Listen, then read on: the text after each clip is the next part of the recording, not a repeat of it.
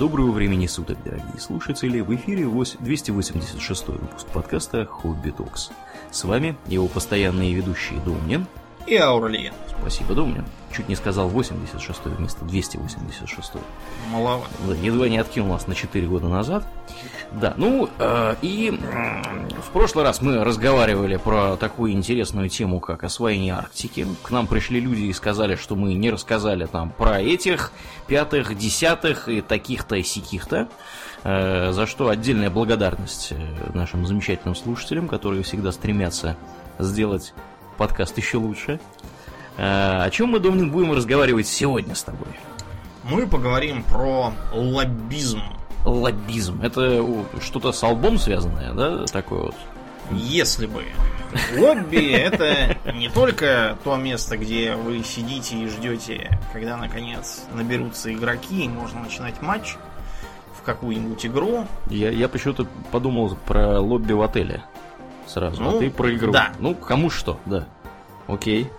Лобби это как бы вестибюль, предбанник, да, угу. прихожая. Прихожая, да кулуары, так называемые. Вот мне, знаешь, всегда всегда оказалось странным, что во всех э, зданиях там коридоры и всякие там какие там холлы и что угодно, а вот э, как, как только учредил парламент в этом здании, там сразу образуются кулуары. Заводится от грязи. Да, хотя вообще кулуар это как бы коридор просто по-французски ничего особенного такого себе не представляет. У нас Кулуар, кулуары это коридоры некоего э, важного правительственного заведения, в котором можно что-то обсуждать в кулуарных да. беседах. Обсуждают в кулуарах. Да, обязательно. Я даже да. знаю нескольких людей, которые считают, что кулуары это какие-то такие, знаешь, э, тесные помещения, куда можно запрятаться и там что-то. Такая такое. курилка. Я такая. Да, шепотом чего-то там обсуждать. Шепотом обсуждать в кулуарах там какие-то самом деле, кулуар это просто mm коридор, да. Считается, что э, лобби это такой, такой термин из э, времен британской палаты общин. У них там тоже есть. Да, у них там тоже есть, и вот э, там можно картины найти классических живописцев, где там mm-hmm. в лобби все стоят и что-то там перетирают. Mm-hmm. Вот, потом это все переехало и к американцам тоже, они этот термин развили. Причем они, у них есть своя, так сказать, народная этимология происхождения термина во времена президентства генерала Гранта. Так. Потому что генерал Грант был, конечно, Молодец. генерал хороший, да, но президент из него оказался не очень. То есть э, воровство, казнократство, он там полсотни разных своих родственников, свойственников трудоустроил на разные посты. Как это? Коррупционер оказался. Пинал балду, да, и он говорили, что очень любил ходить в один фешенебельный отель после работы. Угу. И там сидеть в лобби, жрать э, виски и курить сигары. Вот Вокруг него там тут же сбегалась толпа народу, держащих за него за, там, спичку, подливающих ему виски в стакан, полирующих ему сапоги, помахивающих на него полотенцем, ну и чего-нибудь от него пытающихся добиться в смысле политических решений. Угу. Подлизы такие собирались там. Да. У американцев вот такая трактовка, она, разумеется, такая чис- чисто американская. На самом деле лоббирование это термин такой более ранний британский. Мы говорить будем не только про лоббирование вот в строгом смысле этого слова, то есть то, что э, под этим понимается в американском законодательстве. Потому что, например, в российском законодательстве ничего не понимается, у нас нет такого формально. Законодательство о лоббировании. Да, у нас нет такого. Много где оно не существует как вот именно озаглавленное про лоббирование, есть только разрозненные нормативные акты. Где-то это дело регулируется традицией, всякими там прецедентами судебными. Где-то это ничем не регулируется. В общем, где как. Так что...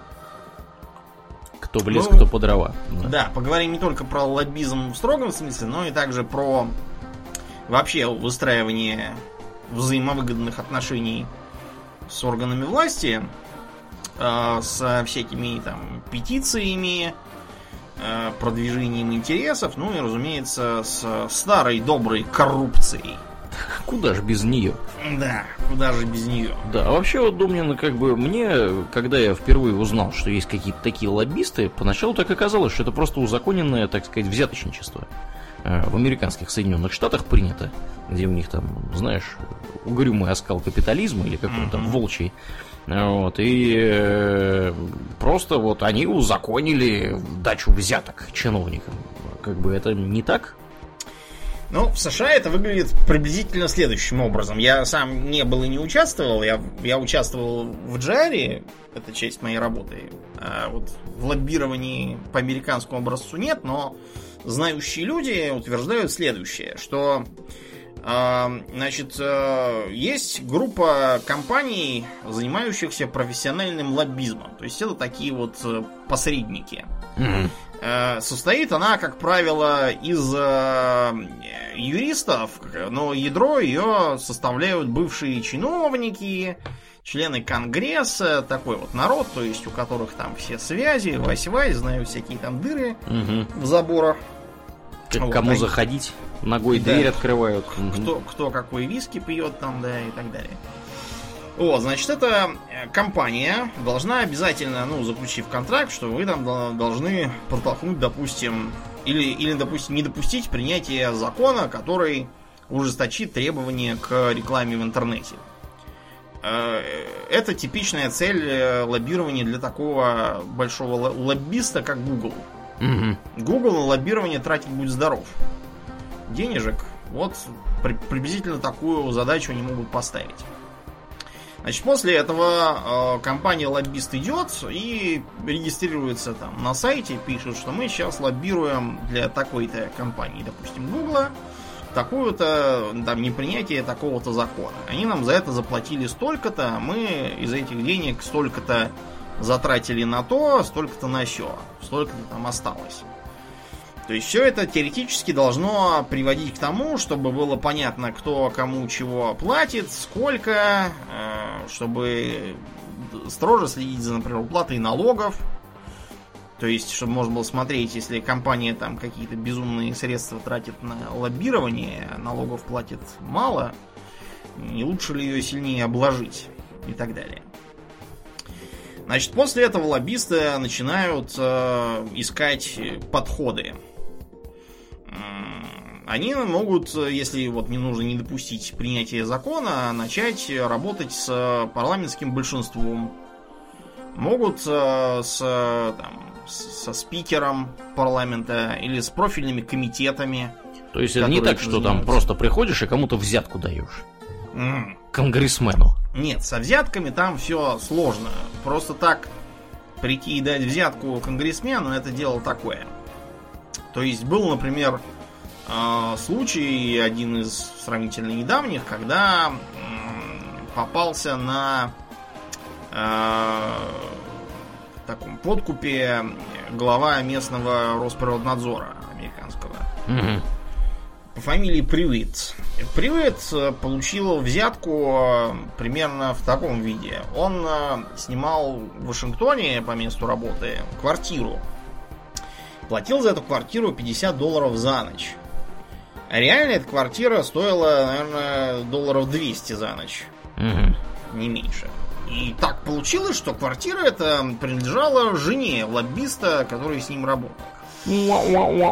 Да, по-моему, по-моему, этого это уже погнали. А может и не. Ну, факт то, что вокруг него началось шевеление, я подозреваю, что. Главное, чтобы его не повесили.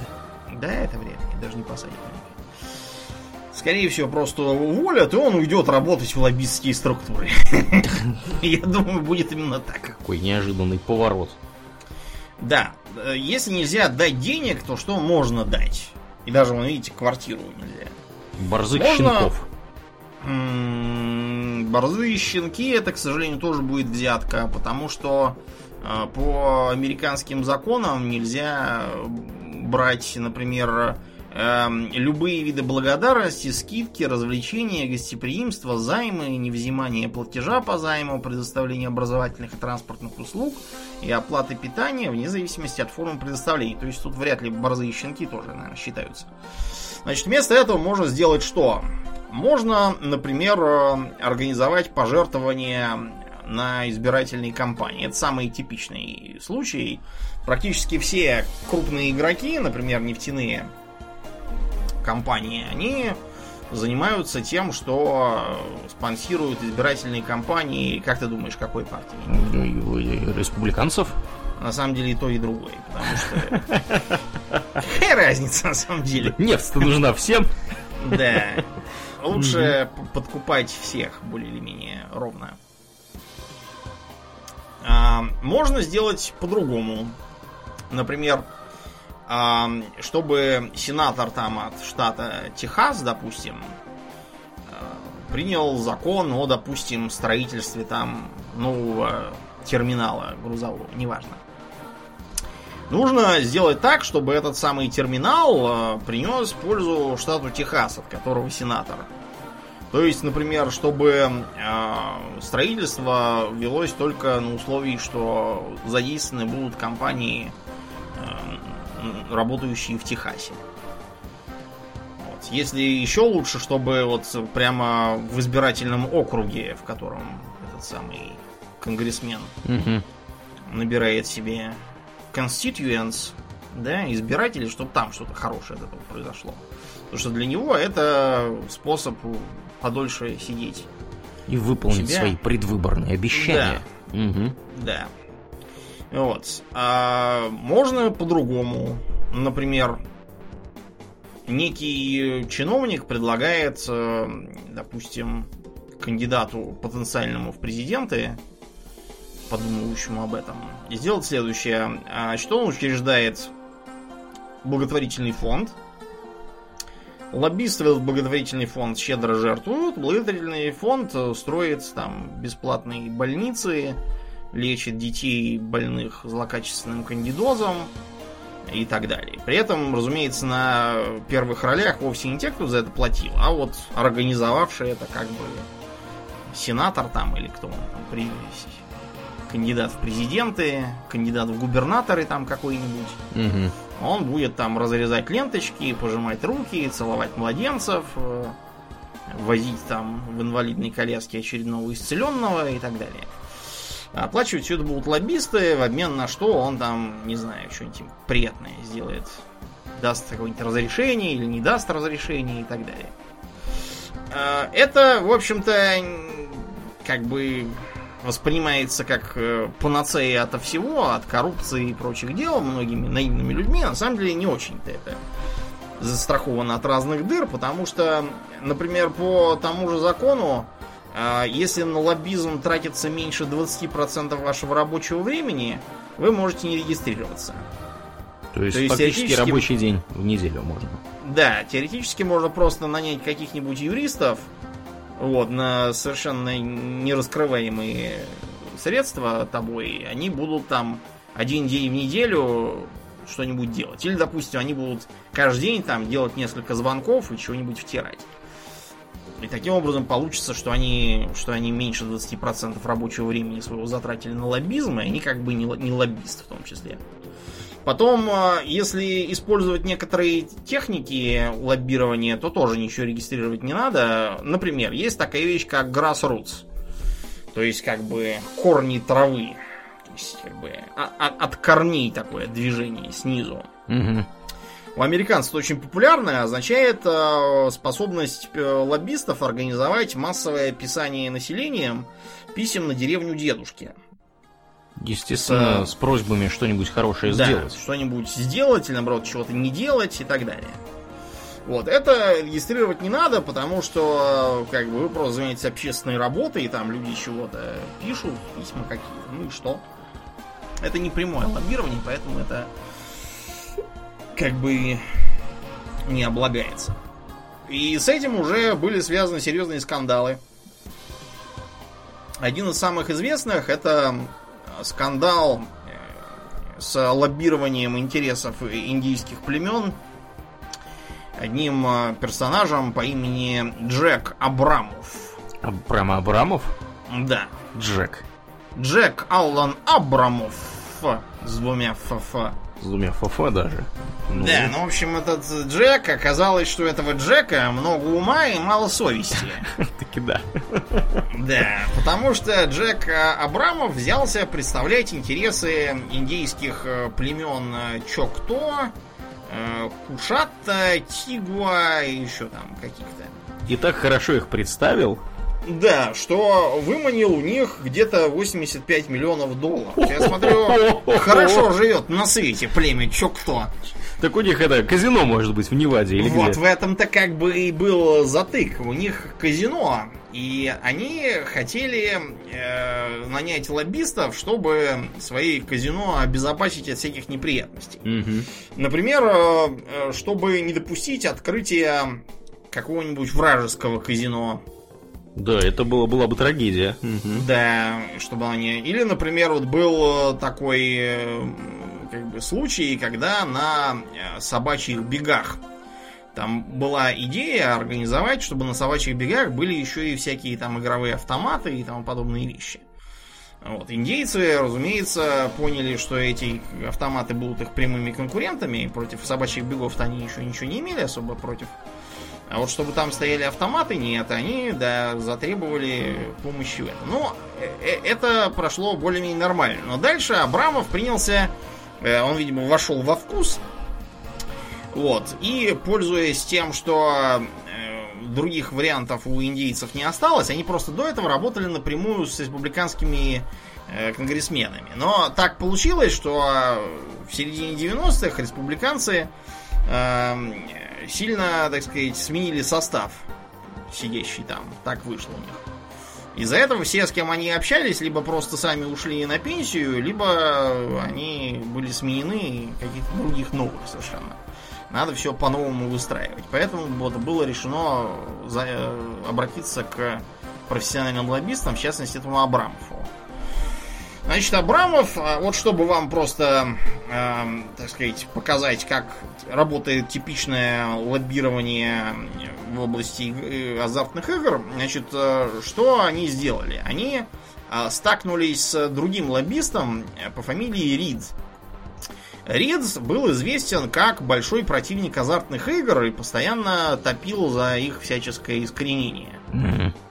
Значит, и э, Рид, по его словам, мобилизовал 3000 пасторов и 90 тысяч религиозно-консервативных семейств в штате Алабама, а равно привлечь к компании Алабамскую христианскую коалицию, а, Алабамский семейный союз, Алабамский форум Орла, черт знает, что это. Чтобы это и, ни было, да. Да, Орлов, видимо, разводят и христианскую семейную ассоциацию. Значит, за эти услуги он 2000, э, 20 тысяч долларов требовал в месяц. И их э, получил через э, Абрамова от индейцев. Неплохо. То есть, обратите внимание, обратите внимание на то, Значит, чтобы э, индийские казиношники процветали, и в их казино там все проигрывались и не отвлекались на какие-нибудь конкурирующие казино, мы привлекаем религиозных активистов, чтобы они эти другие казино объявляли исчадиями сатаны и призывали их не разрешать строить. Вот. И таким образом, э, религиозные активисты, задуренные такими вот гражданами типа Абрамова и Рида, получающего 20 тысяч долларов в месяц, они будут бегать и голосовать за то, чтобы э, одни азартные игры процветали, а другие не процветали. Как иронично. Да. Так вот, ирония это как говорят американцы, the irony was not lost. То есть она не ускользнула от Абрамова, потому что он э, принялся э, с помощью своих подельников создавать для разных индейских э, вот этих вот казиношных племен проблемы сперва, типа вот э, э, начало строительства другого казино или там э, созданием каких-нибудь э, налоговых проблем или еще чего-нибудь, а потом они его нанимали чтобы эти проблемы решить за свои же деньги. Угу. То есть он сам проблемы создавал, и он да, потом же он, их решал. Он их не напрямую создавал, он создавал через, например, вот этого вот самого Рида со своими религиозными святошами. Вот, а потом он все эти вопросы за 20 тысяч в месяц Риду решал. За символические 20 тысяч в месяц? Да, и себе тоже. При этом он еще и э, в переписке постоянно насмехался над э, своими этими лохами. Мгм. В общем, цинично себя вел. Да, именовал их всякими нехорошими словами, обзывался макаками. Вот, еще там кем-то, в общем, это совсем, да. И, не- судя по тому, что мы это знаем, это всплыло. Да, это всплыло, он, да, и он попал под суд. А Вот, он попал под суд э, по куче обвинений, начиная с мошенничества с почтовым с использованием почты. Вот, э, потом эм, э, за отмывание денег, за еще там чего-то. А, за, за то, что он, он признал, что тратил деньги не на то, на что надо было, потому что, значит, э, э, им дали... эм, мгм. А, им дали э, с- 100... Им дали 15 миллионов долларов этому Абрамову. Так. И, значит, деньги эти пошли на разные их проекты. Например, э, Абрамов устроил э, такую академию Эшколь в Мэриленде для ортодоксальных еврейских мальчиков. Таки Эшколь.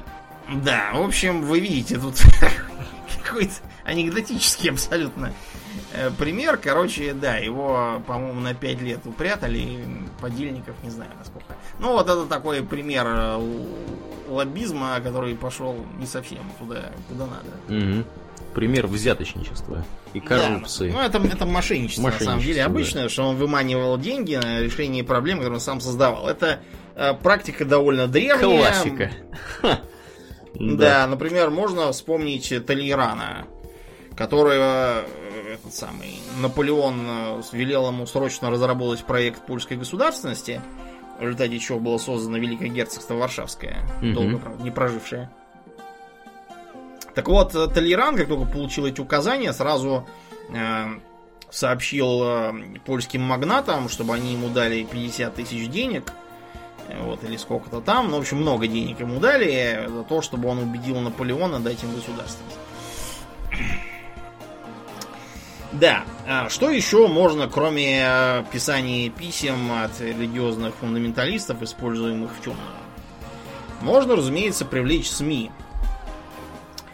А, Привлечь СМИ можно по-разному. Можно, например, контактировать напрямую с э, редакциями, влиять на них. Это могут быть какие-нибудь профильные редакции по, допустим, эм, отрасли там какой-нибудь или там подобное. А можно а, попробовать э, снабжать информацией, собственно, журналистов, не дожидаясь, пока там редактор им чего-то напишет. Сливать инфу. Да, сливать инфу. Э, Причем сливать каким-нибудь особым образом, по-разному. Бывает, да, что это выливается в так называемую джинсу. То есть э, печатание заказных заметок журналистами вот, без пометки на правах рекламы. Что, вообще-то говоря, запрещено, преследуется по закону и т.д. и т.п. Вот. На самом деле довольно трудно доказать, что кто-то там чего-то брал у кого-то. Так что джинса продолжает свести и пахнуть.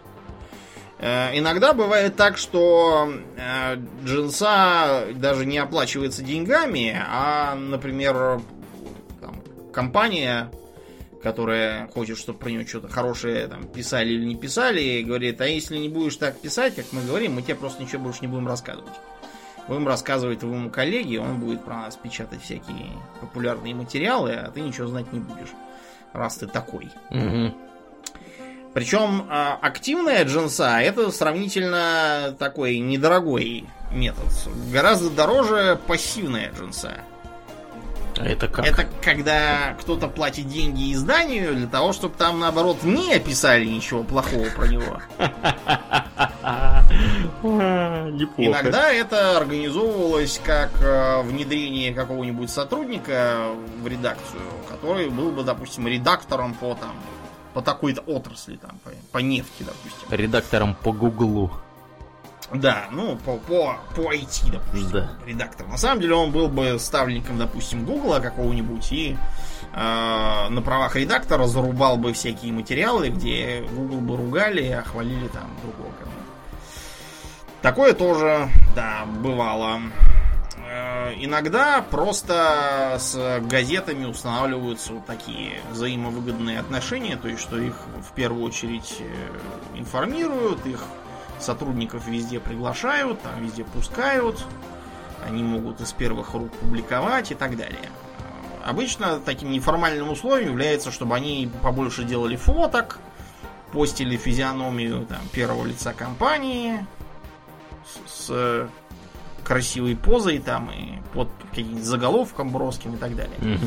Хотя, правда, иногда из-за криворукости современных журналистов из этого выходит такое, что типа того случая с, с Прохоровым, А что за который случай? дал интервью издательскому дому «Коммерсант» как-то раз.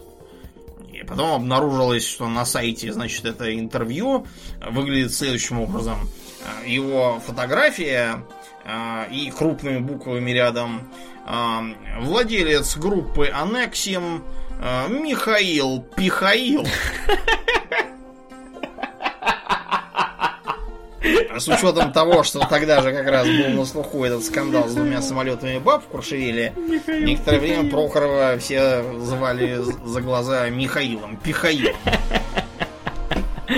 Ох, Так что О, да, надо да. смотреть, с кем ты работаешь. Неплохо. Все, Знаете, СМИ бывают такие, что... Михаил Кроме Михаил. того, можно попробовать э, влиять на общественное мнение с помощью более почтенных заведений. А, Для этого можно привлекать разнообразные экспертные группы, э, всевозможные э, агентства там и по исследованию общественного мнения, э, то, что называется словом think tank, Мгм. то есть как бы мозговой центр там, или мозговой трест, который считается авторитетом по какой-то теме, ну или, или может быть не считается, а просто как-нибудь называется авторитетно, типа там э, институт э, проблем современной информатографии. Черт знает, что это значит, и института никакого наверняка нет, есть там два кабинета с тремя людьми без всякого образования.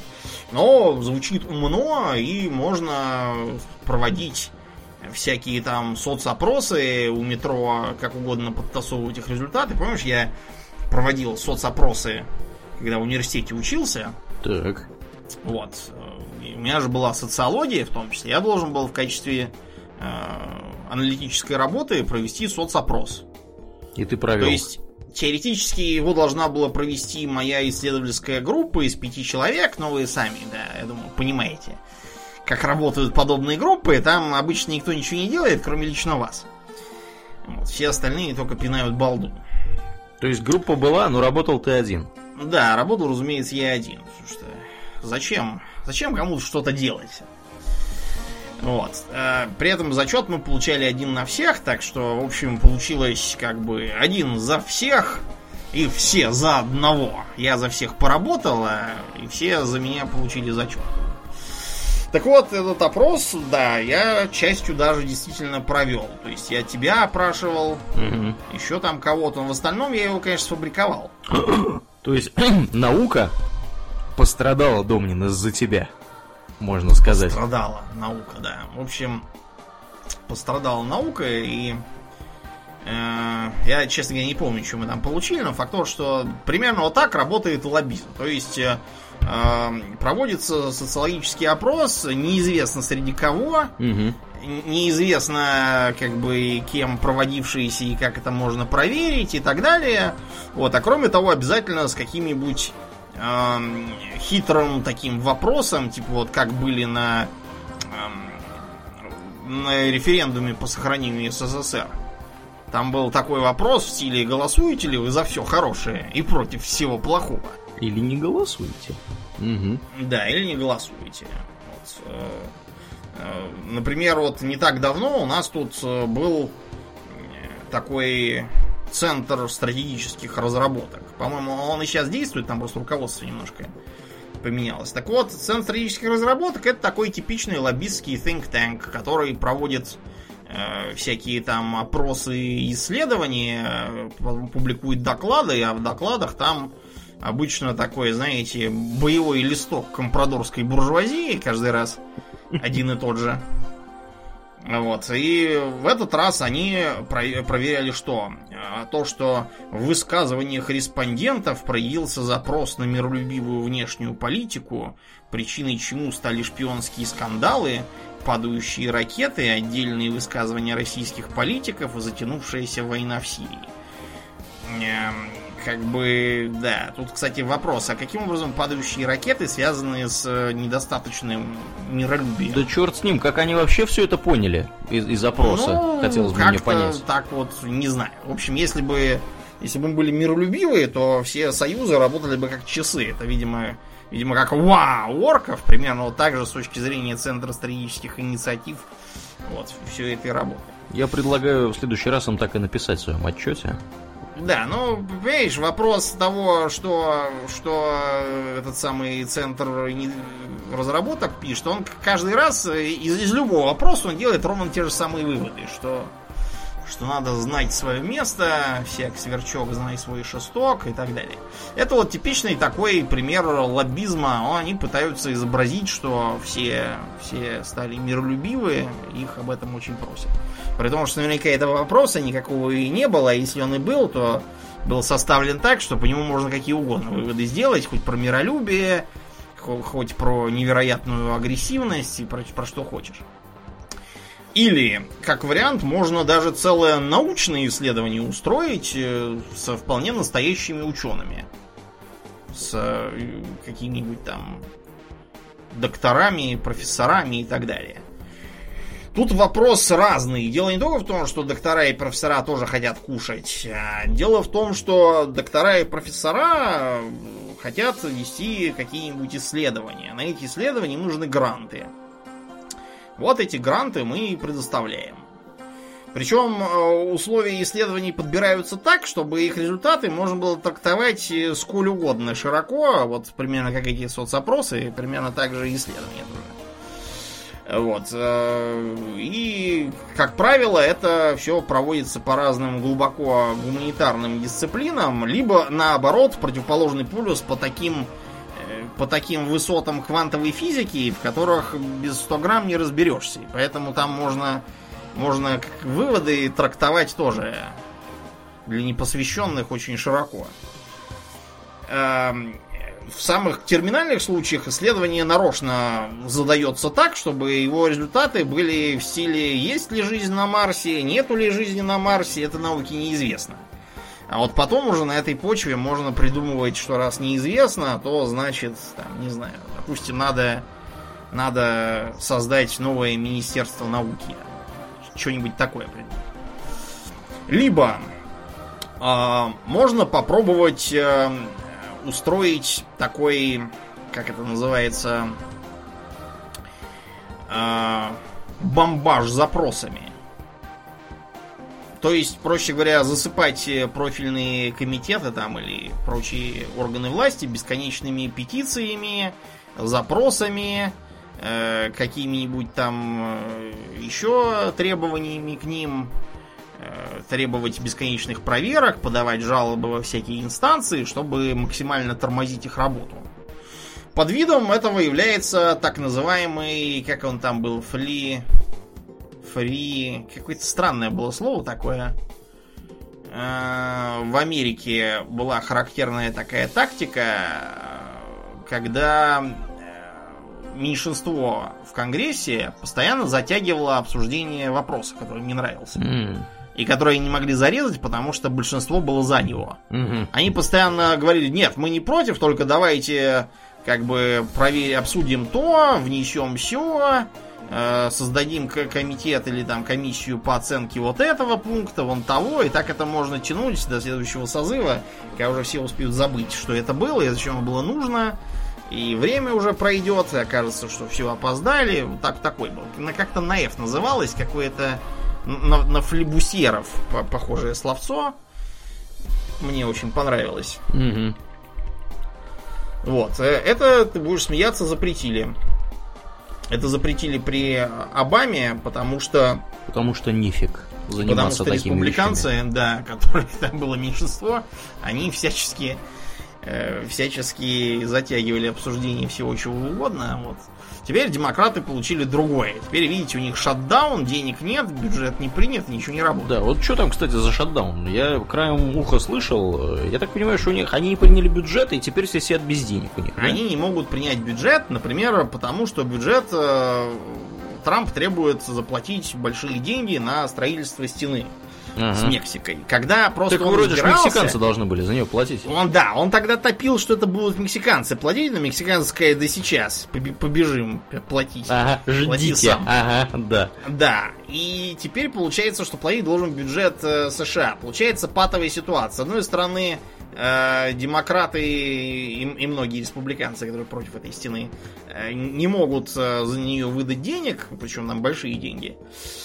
А с другой стороны, Трамп и те, кто за стену, не могут отступить, потому что это была одна, одно из их предвыборных обещаний, почему они, собственно, и выбрались. И получится, что они и лицо потеряют, и, так сказать, не выполнят обещания. Кроме того, они же хотят, чтобы это все создало рабочие места, все, кто там эту стену будут строить, э, кирпичи там всякие для нее делать и тому подобное. её Продолжают топить за стену, короче говоря. Да, и из-за того, что там не только этот вопрос, но это просто самый яркий. Теперь, да, бюджет не принят, из-за этого нельзя финансировать без бюджета работу Министерства ведомств, поэтому никто не работает, все вот сидят и ждут, кто, кто раньше сдастся, сидя без денег. Прекрасно. Это Да, прекрасная Трамп, история. видимо, у Трампа своих денег много, он может долго Ну, сидеть. с- справедливости ради, это не первый раз, когда у них такое происходит. На моей памяти уже такое было. Как минимум единожды в последние несколько лет. Так что ничего удивительного, в принципе, я в этом не вижу. Мгм. А, да. Кроме того, можно попробовать разные махинации с а, временем, местом, условиями обсуждения вопроса в каком-нибудь там комитете. А, Этим часто пользуются и на вполне рабочих совещаниях. Например, если вам нужно что-нибудь такое про- пропихнуть, э, чтобы никто особо не вникал, вот, и сказать, да, ладно, хорошо, пусть будет. Нужно э, в самом конце длинного и тяжелого совещания попробовать это поднять, и всем будет так хотеться уже, уже наконец уйти домой и ужинать, что есть риск, да, такой для них, что они, не думая, скажут, да, ладно, хорошо, давайте. В парламентах это обычно делается не вечером, разумеется, а либо перед выборами, вот, либо перед уходом э, парламента на каникулы. Что все уже думают, как они там будут отдыхать на Сейшелах и Мальдивах. Мгм. Вот, и нажмут там что угодно, и за, за что угодно. Лишь бы это поскорее закончилось. Да, как вариант. Вот. А, Можно попробовать э, сделать другое. А, Устроить такой а, блицкрик, когда внезапно из многих источников полезут экспертные мнения, которые доказывают, что нам нужно срочно покрасить кремлевскую стену в синий цвет, потому что это что-то там такое даст. Вот, пишутся многочисленные петиции и тому подобное, и тут же вносится соответствующий законопроект, допустим. Э, Расчет на то, что оппоненты покрашивания стены в синий цвет просто не успеют придумать, чтобы такое возразить на вот эти вот экспертные заключения и как бы, как бы отбрехиваться. Или, как вариант, можно попробовать подловить момент, чтобы просто явных оппонентов какого, по какому-то вопросу непримиримых не было в это время на месте. Вышли в Чтобы туалет. они- ну, туалет слишком медленно, в смысле, наоборот, слишком быстро, они быстро вернутся. А чтобы они, допустим, там заболели, э, ушли в какую-нибудь там командировку экстренную, чтобы у них там чего-то такое в их родном регионе стряслось, пожар там какой-нибудь, они побежали разбираться, а пока их нет, можно по-быстрому попробовать что-нибудь пропихнуть. Э, Средства борьбы против этих методов э, создание четкого регламента, чтобы нельзя было э, принимать все огульно, просто потому что кто там попался в зале, и тебе сказали, да, ладно, пусть будет, и приняли закон. Надо, чтобы был четкий регламент, который выполнялся поэтапно. Пока какой-то этап не будет пройден, значит, э, принято его не будет. Контраргумент против этого. Э, Четкие регламенты тоже используются лоббистами. Они стараются создавать какие-нибудь препоны на узких местах вот этого регламента и затягивать принятие ненужного им э, законопроекта. Кроме того, параллельно с этим можно попробовать какой-нибудь противоположный по, по смыслу проект выдвинуть, и ему уже наоборот создавать все э, условия для существования. Да, значит, что еще бывает в этой системе? Я уже сказал, что лоббизм это такое довольно широкое понятие в России, по крайней мере, сегодняшнее. Оно включает в том числе э, GR, то есть Government Relations. Я, например, по работе занимаюсь в том числе GR разным. Моя задача это доносить позицию до э, органов власти, как исполнительные, так и законодательные и так далее. Помогать им всячески. И такую работу можно выполнять как э, вполне честными и благородными методами, а можно всякие хитрости устраивать. Вот, например, в английском языке есть э, такой термин, как э, политика вращающихся дверей вот этих вращающихся, которые на входе всякие отели, торговые центры. Угу. В том смысле, что э, туда как бы заходит чиновник, провращался, а выходит уже предприниматель частный.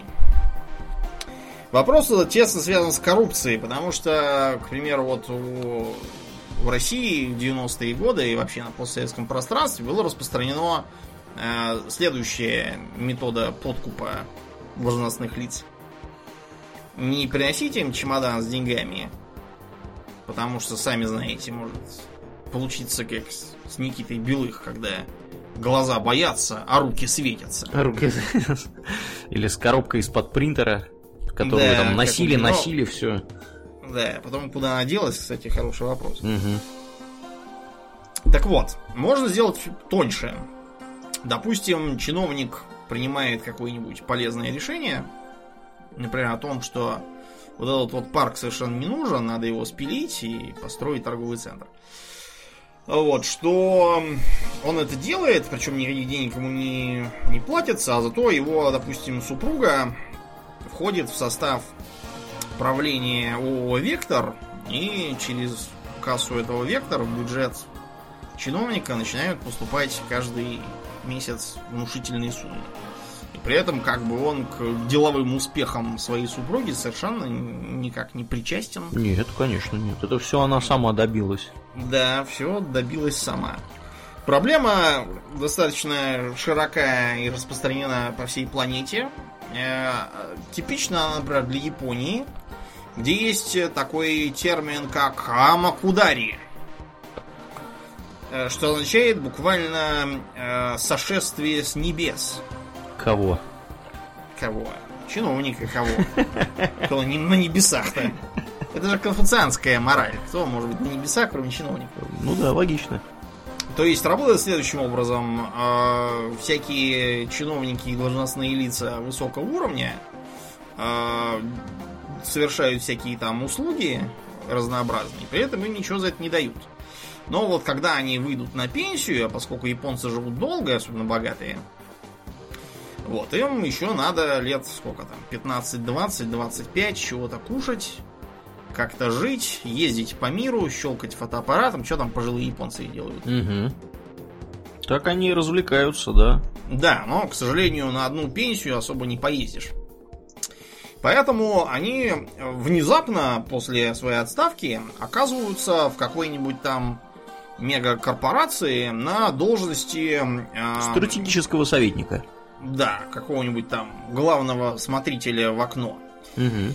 Вот, и а им полагается там зарплата, служебный Мерседес там какой-нибудь, всякие там э, всякие корпоративные курорты, всякие там секретарши, вот, которые будут его везде сопровождать, хихикать и говорить «ня». Угу. Вот, и как бы он, в общем, прекрасно себя чувствует, получает большие деньги, смотрит в окно, вот, живет и прекрасно себя да, ощущает. Э, как бы эту самую коррупцию в Японии пытаются забороть. И вот когда Каидзуми сменили на Синдзо Абе, Синдзо Абе, когда их избирали, только он бил себя пяткой в грудь, рвал на себе кимоно, вот, и порывался устроить сеппуку, обещая, что все это искоренит. Мгм. И даже приняли какой-то закон, который, э, по-моему, сделал только хуже, потому что он сам по себе абсолютно беззубый и не работает. И при этом он же еще и убрал э, запрет для уходящих в отставку чиновников в течение двух лет э, поступать на работу в компании, с которыми они имели какое-то от- какие-то Финансовые отношения, по отношения. работе, да, на службе. То есть этот запрет снять. Таким образом, э, гражданин Абе, вместо того, чтобы искоренить, все сделал только хуже своими этими. Но он, видимо, тоже, тоже же Ну, ему на же пенсию. тоже на пенсию надо, да, действительно. Скоро, так что... Говорит, что же вы, товарищ АБ, делаете-то? А он такой, да и Да. правда. Че это я? Да, такое распространено во многих местах. С этим, да, по-разному борются. Вот, например, был скандал в Гонконге в 2008 а, когда местный глава депар- департамента э, земель- земельных ресурсов, недвижимости и строительства, или что-то там, что-то такое, Мгм. называлось, да, этот самый министр городской, значит, он в 2008 внезапно поступил на работу в New World China Land. Вот. И а New World China Land, если что, это э, такая дочерняя компания одного крупного конгломерата. Вот.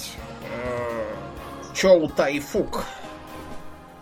Это по-местному, по- если бы они назывались на мандаринском, то они были бы, по-моему, Джоу Да Фу. То есть это как бы...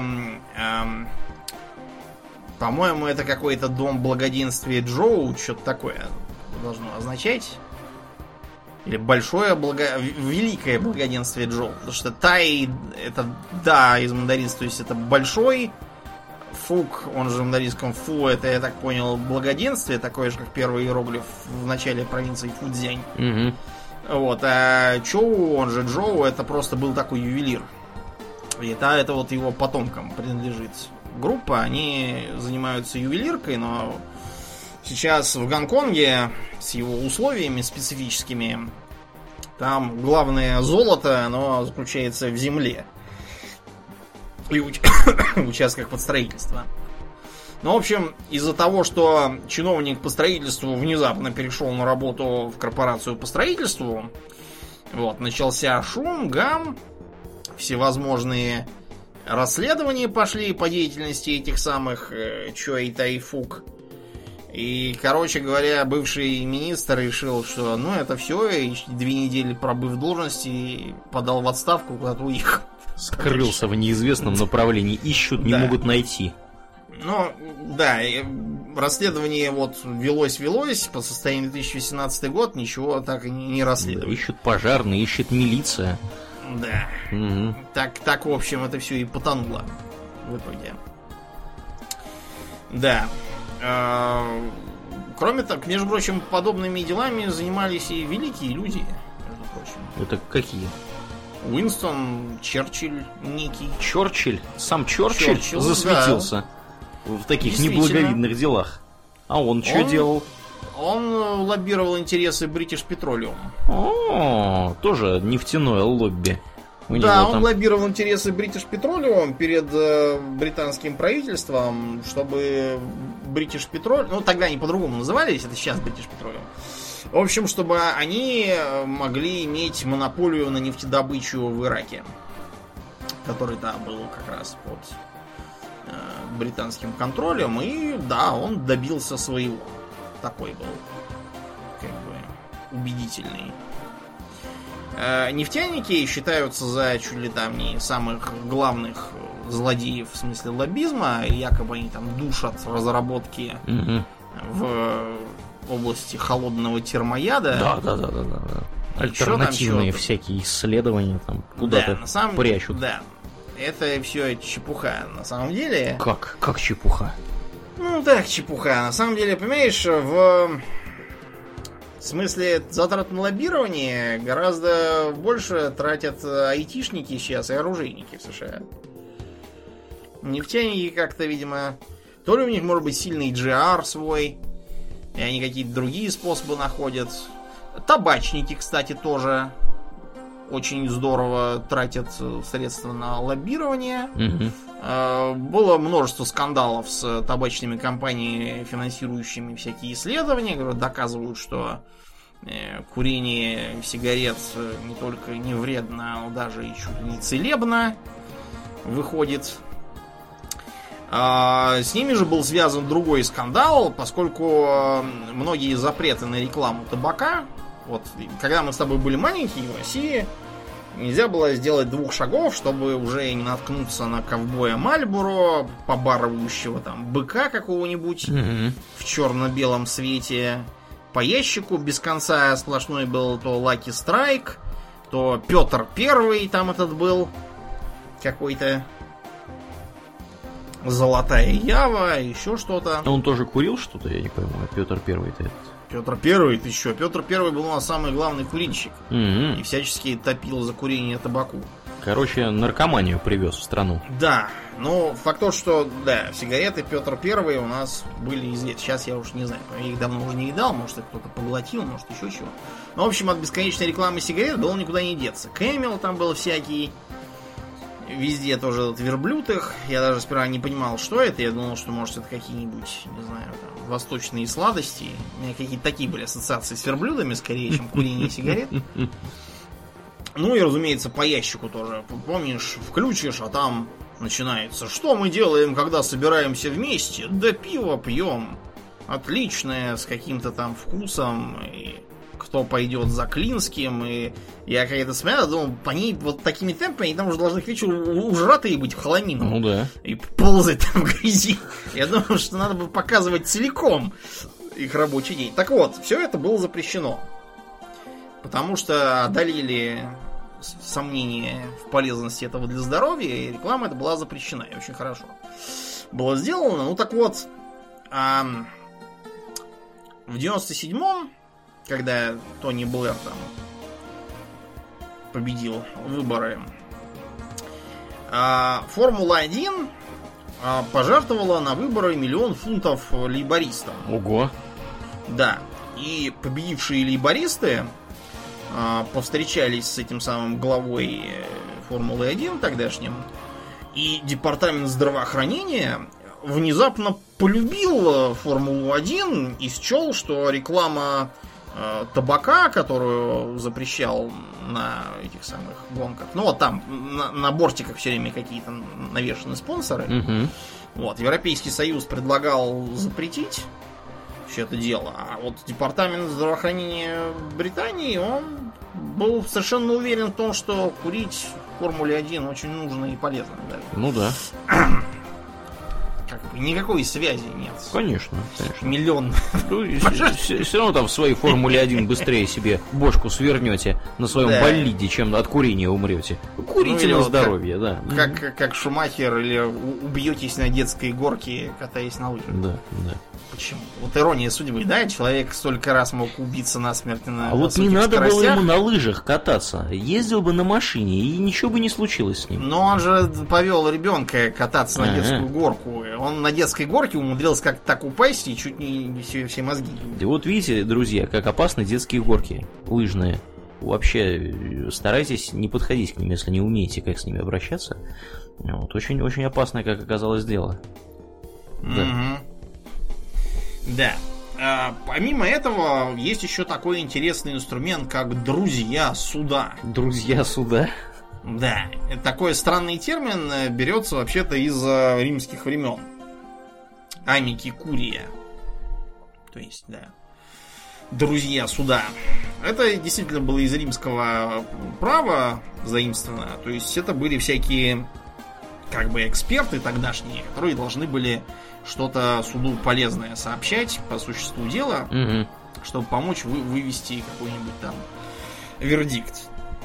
Сейчас э, это такой американский, как бы, американское явление, представляющее собой физических или юридических лиц, которые сами по себе не являются сторонами процесса, но они на добровольных началах предоставляют э, суждения, заключения какие-нибудь по вопросам, э, связанным с- тем, что там обсуждается в суде.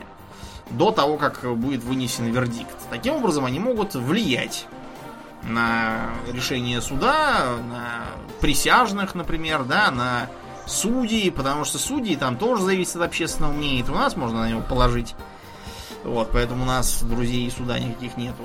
А в США судья может вполне своего места потерять, если публика недовольна, что не то судит совершенно, чего надо. Вот, и по этой причине друзья суда могут э, влиять. Это все тоже регламентировано всяким. То есть э, э, это должны быть вопросы, которые, с одной стороны, э, относятся к делу, с другой стороны, они не рассматриваются как предмет самого спора. Потому что все-таки узурпировать э, права судьи они не могут. И им нужно подавать э, такие тетрадочки ну не тетрадочки, а просто папки с документами, но эти папки, они должны быть тоже э, особенные. Значит, если там в поддержку какой-то из сторон, то там должен быть такого-то цвета. А если просто, допустим, для того, чтобы э, отменить решение суда нижестоящей инстанции, то там другого какого-то цвета. Что-то как, что? какая-то у них там традиционная бюрократия намечается. Какая-то, да, странная. Такой должен быть буклетик. А, как правило, э, то, что пишут друзья суда, это всевозможные юридические вопросы, вспоминания про всякие там прецеденты, что в таком-то году, в таком-то штате такое-то было решение и так далее. Вот. А как это ни странно, э, научные всякие вопросы, которые вообще-то стоило бы спрашивать у знающих людей, в материалах друзей суда попадаются довольно редко. Да. Такое, такое странное. Вот такое, вот там, да. Угу. Ну, да, получается что-то вот такое. Значит, э, что в лоббировании хорошего и что не очень хорошего? Как ты думаешь, Аурлиен? Ну, хорошего, что как бы можно влиять каким-то образом на процесс происходящий. Да, да, да. Мнение может быть услышано тех, кто, собственно, пытается его добиться услышания. А плохого, ну, понятное дело, как бы у кого больше денег, у того больше возможностей. Получается так, да. А, кроме того, вот э, само по себе формирование лоббистских структур, оно сейчас во многом подменяет собой так называемое гражданское общество. То есть возможные какие-то фонды за демократию и свободу, которые кучкуются в стране, финансируемые каким-нибудь Соросом, они заменяют собой общество, присваивают себе право говорить от него, от его имени, и таким образом пытаются влиять на решение руководства. Э, попытки каким-то образом спрашивать, подождите, а кто вам дал право, э, так сказать, от лица народа, моего, например, высказываться там по такой-то теме? А граждане из какого-нибудь там совета по защите прав человека говорят, подождите, вы что, против защиты прав человека? И что им скажешь в ответ на это? Получается такая порочная практика, совершенно выхолачивающая понятие гражданского общества, не заводящая его до кучи лоббистских групп, которые занимаются так называемым, как это говорят американцы, производством согласия. Характерным для современной либеральной демократии продуктом, так сказать, который балансирует интересы разных э, привластных групп. При этом, э, чем дальше в лес, тем больше эти интересы привластных групп отрываются от интересов, собственно, населения. Что и приводит в последние годы к разным интересным казусам. А гражданское общество может, в принципе, и без этого существовать, и должно даже. Вот у нас был, например, в минувшем году в связи с чемпионатом по футболу скандалец такой. Это какой же? Э, у Леруа Мерлен тут была такая директор по пиару. Директор по пиару теоретически должен быть э, человеком очень компанейским и общительным, э, всячески общаться с публикой этой самой, с которой он должен relations выстраивать. Вот, особенно учу, учитывая то, что такое Леруа Мерлен. Чего Леруа Мерлен делает? Леруа Мерлен, если мне не изменяет память, продает всякие строительные э, да. прибамбасы. От пластиковых Мерлен... труб, заканчивая там цементом и прочими такими вещами. Да, Леруа Мерлен заинтересованы в том, чтобы строящие дачи э, сограждане покупали у них цемент и прочие трубы. Угу вот, и очень их любили. Для этого с гражданами нужно, видимо, общаться на интересные им темы. Но пиар-директор в Леруа Миллиан так не считала. Она вместо этого хотела общаться со своими друзьями разнообразными, в том числе обсуждать свою клиентуру потенциальную. Обсуждение началось с того, что она э, репостнула какой-то идиотский фейк про каких-то там болельщиков, якобы сжегших Э, заживо какую-то девушку, непонятно с чего и зачем, и при приклеившую к этому от большого ума тег победобесия, который изрядно раздражает многих людей, а, поскольку он э, как бы обесценивает э, всякие победы, которые они считают своими, там, национальными или что там. А, после того, как ей стали указывать то, что это фейк, она в оскорбительной форме стала всех банить и ругать. А, скандал начал разгораться дальше, потом она сперва снесла этот пост, потом вернула этот пост, потом стала всех стращать своими связями и какими-то там контактами, что она там всех засудит, посадит. Mm-hmm. Потом почему-то заявила, что ее предки это графы Панины. Так. Вот. И они писали первую конституцию России. При том, что когда были графы, никакой конституции не было. То есть они, может, ее где-то там писали дома у себя, вот, и хранили под стеклом, но это, наверное, это их какая-то собственная конституция. Кроме того, у графов Панинов нет никаких потомков, это просто однофамилица. Особенно посмотрите на то, как она выглядит, и подумайте, кто у нее там предки и что именно они писали. В общем, в общем что-то она, короче, отожгла. Да, она немножко того, свои функции не совсем в правильную сторону выполнила. И привело это к тому, что в прессе появилось что-то порядка полутора сотен публикаций, это не считая там всяких блогеров и тому подобных. Вот. А в головной офис Леруа Мерлен пришли километры жалоб, написанных на французском и английском, теми, кто умел. Вот, и э, в результате, То есть, видимо... как бы, надо понимать, что головной офис Лероя Мерлен не в России находится. Да. Жалобы писали в... поэтому, собственно, писали, не по-русски. Да, угу. Вот получился такой вот грассрутинг, как это называют американцы. Итогом грассрутинга стало то, что через три дня никакой пиар-директора по фамилии Панина в Леруа Мерлен России уже не было.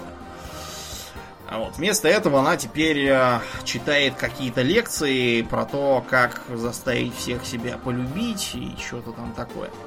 Я не шучу. Слушай, она... Думин, а вот э, что мы с тобой никаких лекций до сих пор не читаем? Вот, э, мне кажется, это серьезный недостаток с нашей стороны. Вероятно. Мы да, как-то надо... вот подкасты записываем, популярные, значит, а, аудио, я не знаю, как нас назвать, подкасты ведущие. А, добились успеха, вероятно, в жизни. Чего бы нам Успешные тоже... лидеры успешного подкаста. Да, да, да, именно так, да, да, да. Можем, можем запросто рассказывать всем, как, например, там, как организовать свой подкаст, там, я не знаю, с микрофоном и там. Вот, я вчера, кстати, только, только объяснял, как, как организовать свой подкаст одному из слушателей. Да, да, ну и как, как, как там прошло. Ну, я ему объяснил, я не знаю, организует он подкаст или нет. Понятно. Это его личное дело. Да, что-то. Ну ладно, это тема для после шоу, на самом деле. У нас там много сегодня да. будет смешного, я так чувствую. Нас, да, можем тоже обсудить. Угу. Ну и да, пожалуй, тогда будем туда и перетекать. Будем перетекать, да, тем более, что тема э, лобби... лоббизма и лоббирования, она как бы безграничная. Она надо как-то держать себя в руках. Да, да, да, вовремя остановиться. Э, да, я напоминаю, дорогие друзья, что мы всех наших подписчиков э, у Дона Патреона очень любим. На этой неделе мы особенно любим Михаила Дикого, который от нас отписался, а потом подписался на нас назад. Потому что я уже не в первый раз его вижу в этом списке. который мне подает Patreon, Дон Патреона каждую неделю. В общем, Михаил, большое тебе спасибо, что ты к нам вернулся. Также мы благодарны некому Серегеру, я так подозреваю. В общем, у чувака написано в нике Серегер. Я так думаю, что это Серегер. Видимо. Да, ну, Сергей, да, мы знаем, что его Сергей зовут. А, также мы благодарны Андрею Хомутову и Антону П. А, не знаем, что за П у Антона, но, тем не менее, он подписался, пришел, не пожалел денег и теперь помогает подкасту деньгами. Все вот эти замечательные люди, которых мы озвучили, они получают от подкаста в ответ разные ништяки, том числе доступ после шоу, доступ к экстрам. Кстати, что-то давно их не было. Надо бы записать что-нибудь, думаю, нам на эту тему. У нас даже тема хорошая с тобой сегодня была, на самом деле, для экстра. Mm-hmm. Очень интересная. А, также разные другие полезные э, всяческие штуки, поэтому приходите, подписывайтесь, э, и будет вам большое счастье. Если вы слушаете нас в iTunes, пожалуйста, не поленитесь, найдите минутку, оцените нас в iTunes, это здорово помогает подкасту, попасть в подкастоприемники к другим людям и найти новых слушателей. Ну и если по какой-то загадочной причине, если вы еще не в нашей группе ВКонтакте, приходите и туда, vk.com slash у нас там тоже интересно. А, самое это главное не сказал, Дискорд. Дискорд доступен тем, да. кто подписывается к Дону Патреона. довольно весело. Там вообще, я, да, я уже в шоке, там что мы развели, там надо, да, надо что-то с этим делать. Да, ну, будем на этой оптимистической ноте перетекать в после шоу. Я напоминаю, дорогие друзья, что вы слушаете 286 выпуск подкаста Хобби Токс. И с вами были его постоянные бессменные ведущие Домнин и Аурлиен. Спасибо, Домнин. Всего хорошего, друзья. Пока.